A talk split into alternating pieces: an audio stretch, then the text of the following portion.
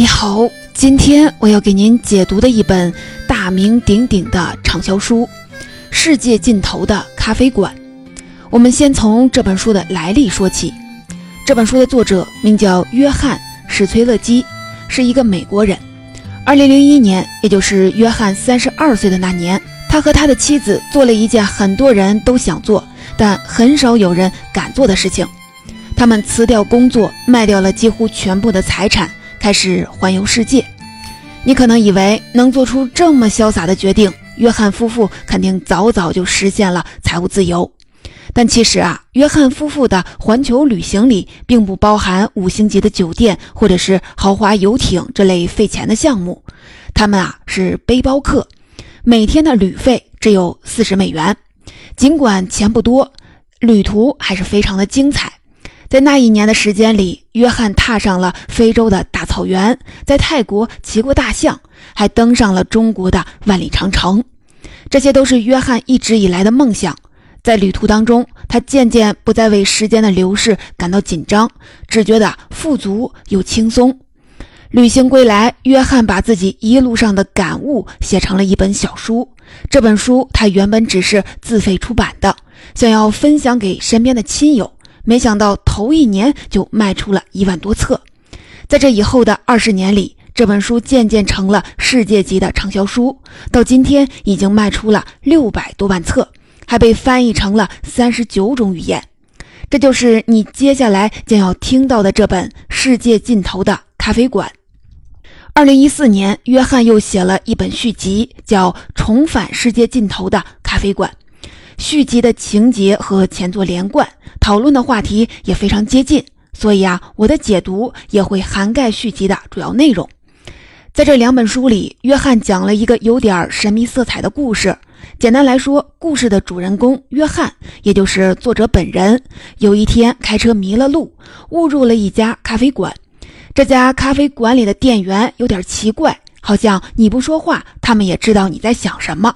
不过你别担心。这不是一个吓人的故事，这里的店员很友好，他们和约翰讨论了很多人生的大问题，比如说你为什么来到这个世界上呢？你应该怎样使用你的时间呢？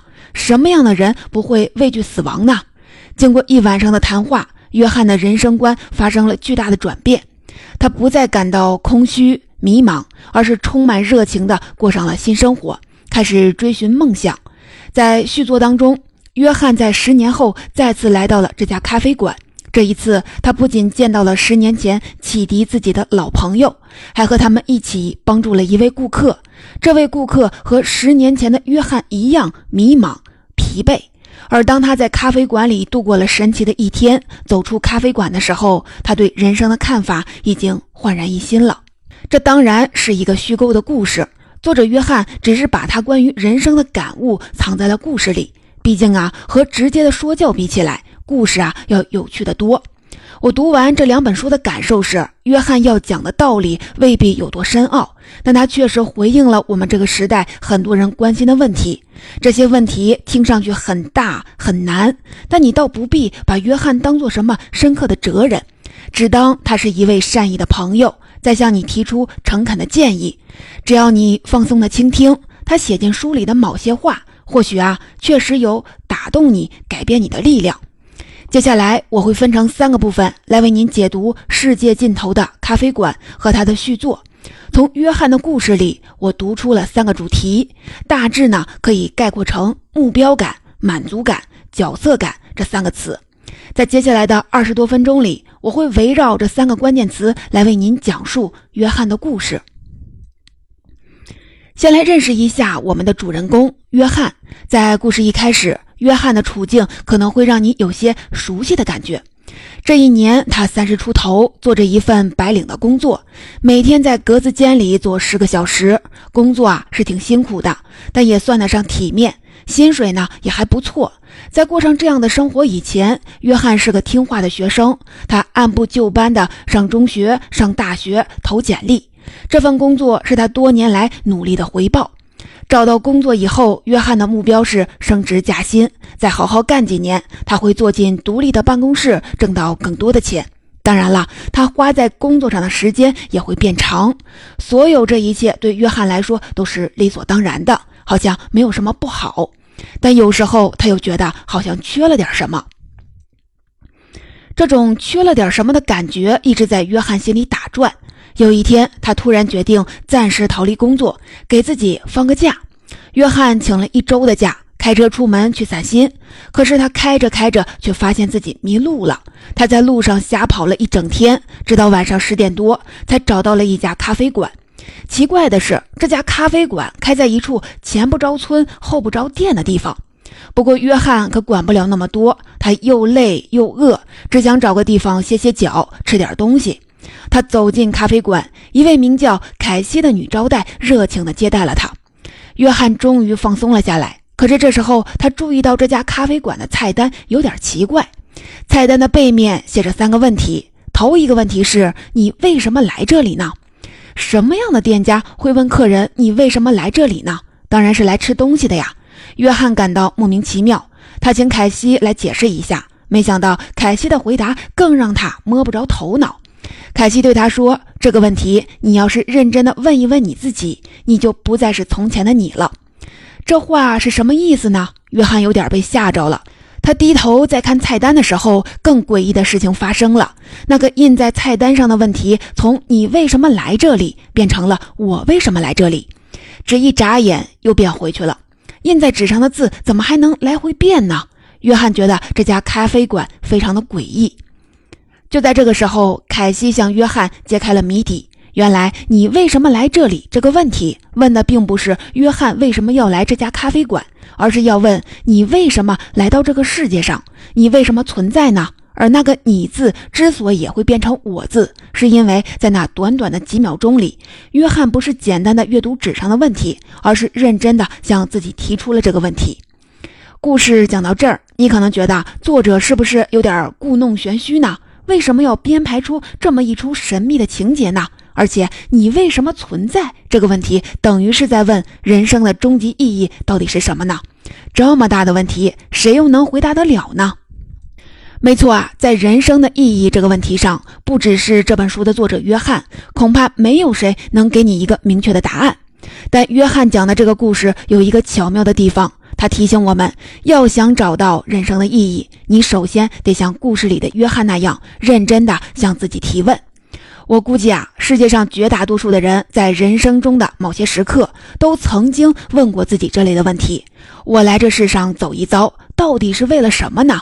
究竟该怎么度过这一生才算是有意义呢？当然了，这些问题太大了，让人无从下手，只能突然的感到迷茫。所以，很多人在一起时的感慨过后，也就把这个问题抛到脑后，不再深究了。毕竟，生活中还有大量更现实、更紧迫的问题等着我们去解决。责任和欲望的洪流裹挟着我们，让我们无暇思考那些过于奢侈的问题。但在世界尽头的咖啡馆里，约翰提醒我们：别放弃，想下去。因为啊，当你开始认真的追问人生意义的时候，这个问题就会重新定义你的人生。故事里的凯西对此做出了一番解释。他说：“一旦你真的问出了那个问题，寻找答案就会成为你生命的一部分。你会发现，你早晨醒来冒出的第一个念头就是那个问题。在接下来的一天中，你脑海里也会时不时的闪过那个问题。”它们有点像一扇门，一旦你打开，就很难再关上了。你看啊，作者约翰其实并没有假装自己能解答所有人的人生之问，他只是告诉我们，真诚的追问是会产生后果的。一旦你真的被人生意义的问题困扰，你就会渐渐开始质疑日常琐事的价值。在你的待办的清单上，有太多的事项理直气壮地占用着你的时间。但其实啊，完成这些事项未必会让你更接近理想的人生。伴随着这样的质疑，你还会想起一些你一直想去做但始终没有做的探索。对另一种人生的渴望会渐渐地占据你的心智。你看啊，有时候你并不需要找到问题的答案，仅仅是问题本身就已经在帮助你做出取舍，指引你前进的方向了。这是约翰的这本书里很重要的一个主题。所谓的目标感，就是用真诚的困惑来指引你的人生。当然了，我知道这种说法还是很抽象。我们是可以像故事里的约翰那样，认真的问一问自己菜单上的那个问题：我为什么来这里呢？我为什么存在呢？但接下来呢？有没有什么更具体的办法来帮助我们思考这个问题呢？作者约翰在续作《重返世界尽头的咖啡馆》里提到了一种思考工具，叫做人生武士。我把它分享给你。所谓的人生武士，是约翰在游览非洲大草原时受到的启发想出来的一个概念。在非洲，约翰发现游客们中间流行着一种说法，直接翻译过来呢，就是非洲五大动物。这是游客们来到草原上最想看到的五种动物。当然了，这些动物都分散在草原上，可不像在动物园里那么容易就看到。在游客们的心里，要是一趟旅行就能把这五种动物都看全，这趟旅行就堪称完美。哪怕是只看到了两种，也算是不枉此行了。但假如他们坐着越野车在草原上跑了好几天，最后一种动物都没有看到，这趟旅行就是很遗憾的。约翰觉得这种思考方式非常的有意思，因为人生其实也像是这样一场旅行。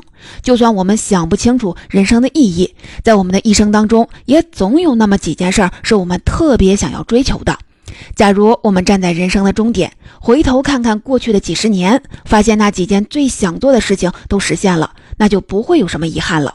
这种心情就和那些一趟旅行就看全了五种动物的游客一样。约翰的人生武士这个概念就是照着五大动物发明出来的。你可能会觉得这个讲法会不会有点太随便了？但其实啊，约翰并不是唯一一个主张用五件事来规划人生的人。我在张潇雨老师的商业经典案例课里看到了一个故事，分享给你。股神巴菲特有一个私人的飞机驾驶员，叫弗林特。你知道巴菲特的时间多值钱啊？想跟他吃一顿午餐都得拍卖，成交价动辄就上千万美元。这个弗林特成天的守着巴菲特，当然很想向他请教一些问题。有一次，弗林特就问巴菲特应该怎么制定职业生涯的目标呢？巴菲特让他把职业生涯里最想做到的二十五件事写下来。到这一步还没有什么奇怪的，弗林特写下了二十五件事儿。接下来，巴菲特让他把其中最重要的五件圈出来，弗林特也照办了。巴菲特就问他：“现在你知道该怎么办了吗？”弗林特心想：“老爷子的意思挺清楚的呀。”就跟巴菲特说：“我知道了，我要先集中精力完成这最重要的五件事儿，剩下的二十件不着急，我可以有空再做，慢慢把它们全都实现。”巴菲特说：“不，弗林特，你只说对了一半儿。”你要集中精力做那最重要的五件事儿，剩下的二十件，你应该像躲避瘟疫一样避开他们，不要在他们上面花费哪怕一丁点儿的时间。你看啊，巴菲特送给弗林特的建议，其实也是让他把全部的精力都集中到最重要的人生五事上来。假如你感觉意义、存在这类的概念太过抽象，那你不妨换个思路想想看，有哪五件重要到足以定义你的人生的？人生武士这个思考工具可以帮助你给人生建立清晰的坐标。关于目标感这个话题，我们先聊这么多。接下来我们回到约翰的故事。刚才我们说到，约翰被菜单上的问题吓住了，他和女招待凯西聊了好半天，才搞明白菜单上的“你为什么来这里”到底是在问什么。可是，在这个问题的下面还有两个问题在等着他。菜单上的另外两个问题是：你害怕死亡吗？和你满足吗？读完了这本书，我发现这两个问题其实是同一个问题。他们问的都是你应该怎么花费你的时间才会感到满足呢？这个问题也不好回答。在书里，作者约翰首先借凯西之口给我们讲了一个小故事。这个故事啊非常简单，说的是凯西有一次去夏威夷潜水，在海里遇见了一只大海龟。凯西追着海龟游泳，想凑近点看看它。可是他发现，不管自己怎么的拼命的游，总是跟不上海龟的速度。这让凯西有点惊讶，因为在他看来，海龟游泳并没有出什么力气，它只是偶尔的懒洋洋的摆动四肢，更多时候都只是漂浮在水里。这样的游法为什么还能比凯西快呢？第二天，凯西仔细地研究了海龟的动作。他发现海龟划水可不是毫无章法的，而是始终遵循着海水的运动规律。当水流的方向和海龟前进的方向相反，海龟只是稍微的动一动肢体，让自己漂浮在原地；而当水流的方向调转过来，和海龟前进的方向一致，海龟就会加快速度的划水，乘着海潮前进。这样的游法既省力又高效，这就是海龟总是能够甩掉凯西的原因。这个故事想要说明什么呢？当然不是为了向我们科普关于海龟的知识。在这个故事里，正向和反向的海水是一组比喻。所谓正向的海水，指的是那些对我们达到人生目标有帮助的事情；而反向的海水，指的是和我们的目标无关的事情。凯西告诉约翰，在这个世界上有许多人在用各式各样的手段占用我们的时间。他们通过报纸、杂志、电视和网络向我们推销各类商品和服务，试图让我们相信，把时间以及用时间挣来的钱都花在这些商品和服务上，我们的人生就能获得圆满了。但其实啊，这些东西中的绝大多数都和我们人生的目标无关，它们只是反向的海浪。在我们向目标前进时，扰乱我们的方向。假如在这些东西上花费了过多的时间，我们很快就会发现自己在做所有人都在做的事情，或者别人希望我们做的事情。但这些事情未必是我们真正想做的。约翰的这些观点在今天听来并不新鲜，无非是提醒我们要警惕消费主义的陷阱。不过，约翰并不是简单的批判消费主义，他不抵制消费，也不觉得商品经济的逻辑有什么问题。在他看来，和其他所有的事情一样，消费真正危险的地方在于它的盲目性。如果一个人对居住环境有很高的要求，那么他努力的挣钱，买一所宽敞舒适的房子就完全是合理的。如果一个人一听到引擎的声音就觉得兴奋，一坐进驾驶舱就什么烦恼都没有了，那拥有一辆漂亮的跑车或许就是他的人生武事之一了。不过啊，假如他拥有这些昂贵的资产只是为了向别人证明自己过得还不错，那他或许应该想想了，有没有什么别的办法能够更好的帮他实现人生的价值呢？约翰看待消费主义的态度很单纯。如果消费对你来说是正向的海浪，那就乘着它前进；如果是反向浪，那就尽量的摒弃。你可以用同样的视角看一看生活里其他的事儿，尤其是那些所有人都在做、所有人也都试图说服你去做的事儿，看看他们是不是值得你花费时间。判断的标准只有一个：他们和你的人生目标是否一致呢？他们能不能帮助你实现你的人生武事呢？对约翰来说，一个人能否度过满足的一生，只取决于一件事儿，这就是他有没有把人生中的每一个动作都和自己最重要的心愿统一起来。只要始终清醒地向着目标前进，他就能每时每刻的生活中获得源源不绝的满足感。这种满足感甚至可以抵消我们对死亡的恐惧。约翰相信，绝大多数的人畏惧死亡，只是因为他们在世上还有未尽的心愿。尽管他们未必很明确的知道自己想要的是什么，但他们还是隐秘的盼望着另一种人生。不过啊，因为受到了反向浪的干扰，他们总是把自己的梦想遮蔽起来，一再的向后拖延。他们会告诉自己，再过几年，等我赚到足够多的钱，或者啊，等我退休了，所有的债务都还清了，我就能开始追求我想要的生活了。对于这些人来说，死亡令他们恐惧，就像一件任务的截止日期正在逼近，但任务却迟迟的没有进展。而那些已经开始追寻梦想的人，只会全身心的投入生活，死亡并不能从他们手中夺走什么，因为啊，他们已经获得了满足。在故事里，约翰在一夜的长谈后离开了咖啡馆，他知道自己经历了一场奇遇，也知道生活将会发生改变。不过啊，改变来的并不突然。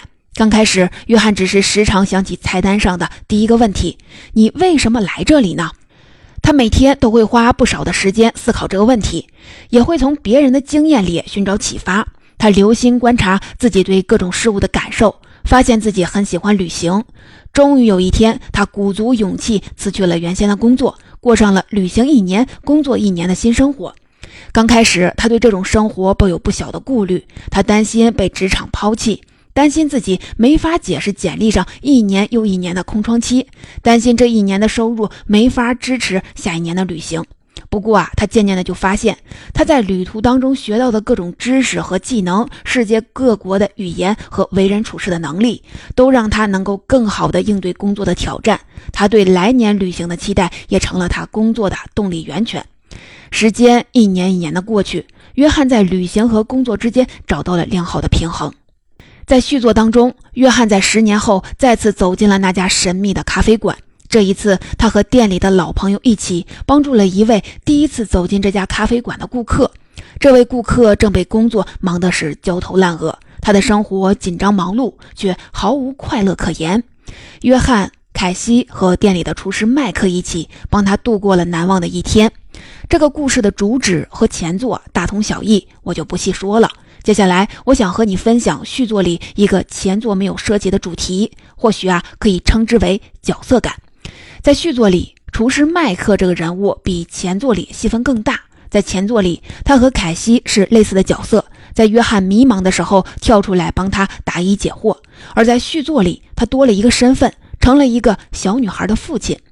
在为人父母这件事情上，约翰和麦克有过几次交流。约翰很好奇自己的老朋友是怎么下定决心成为父亲的，毕竟这是个相当重大的决定，需要做好充分的准备。没想到麦克给他的回答却非常的简单。他说：“啊，当我想好要成为一个什么样的父亲的时候，我就准备好了。想好自己要成为什么样的父亲、母亲，这就是我所说的角色感。在为养育下一代做准备的时候，这种角色感非常的必要，但也时常的被我们忽略。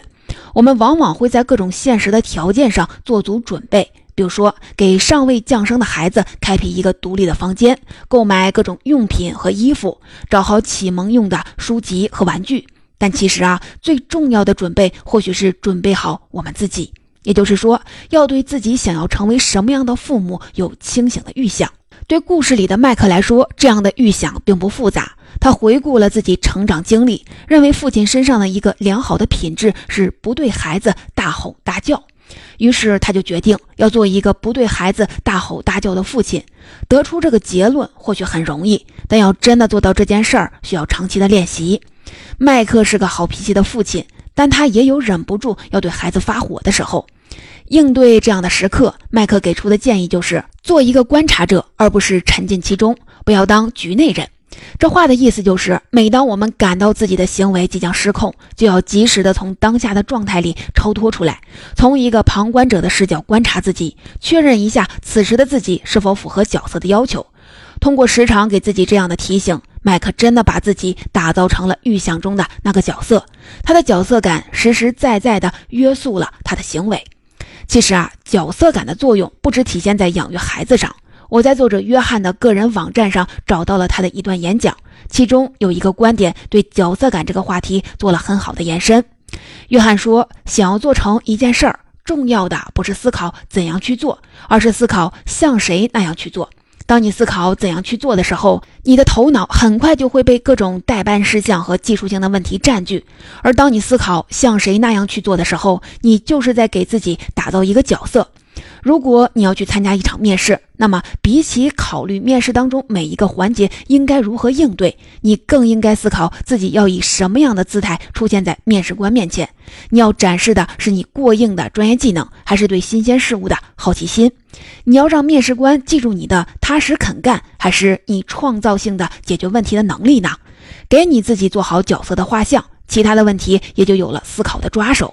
除此之外，在为自己打造角色感的过程当中，你还可能从前人身上找到值得参考的经验。这是因为你找到的角色很可能是一个真实存在的榜样。约翰提醒我们，不管我们想要做的是什么，在这颗星球的历史上，都一定有人做过类似的尝试，并且取得过成功。带入他们的角色，尽量吸收他们的经验，这很可能是通向成功的最短的道路。总结到这里，《世界尽头的咖啡馆》和它的续作，我就为您解读的差不多了。我们一起来简单的做个总结。在这两本书里，作者约翰讲述了一个有点离奇的故事。在故事里，他误入了一家咖啡馆，在这里邂逅了女招待凯西、厨师麦克和形形色色的顾客。通过和他们的交谈，约翰获得了人生的启迪。我把约翰提出的主要的观点总结成了三个主题，分别是目标感、满足感和角色感。关于目标感，约翰提醒我们不要停止对人生意义的追问，因为真诚的追问会真实的塑造我们的生活，让我们逐渐的脱离琐事的束缚，对遥远的理想展开探索。另外啊，我们也可以运用人生五式这样的思考工具，找到更具体的目标。关于满足感，约翰相信，只要一个人尽可能的把自己的行动和人生的目标统一起来，他就能从每时每刻的生活当中获得源源不断的满足感。这样的人全身心的投入生活，死亡也不能让他们分心。最后啊，约翰在续作《重返世界尽头的咖啡馆》里设计了第三个主题——角色感。角色感是我们为自己打造的一套行为方式的标准，也可以是一个具体的榜样。在面对挑战时，明确的角色感可以给我们提供解决问题的抓手以及值得参考的经验。如果你还想了解更多发生在咖啡馆里的故事，欢迎你读一读原书。在本期听书的末尾，我想跟您分享一点我读这本书的个人感受。就像我在刚开始说的，约翰在书里分享的思考其实未必有多深奥，他只是给了我们一些简单的提示。至于每个人的人生之问，当然还得我们自己去寻找答案。在我看来，约翰的这本书有点像一本成年人的童话，你可不要小看童话。其他的书都在用证据和逻辑说服你，而童话传递的是信念。很多时候，我们会在复杂的思辨里迷失，陷入迷茫。而一点简单的信念，或许啊，正是我们最需要的。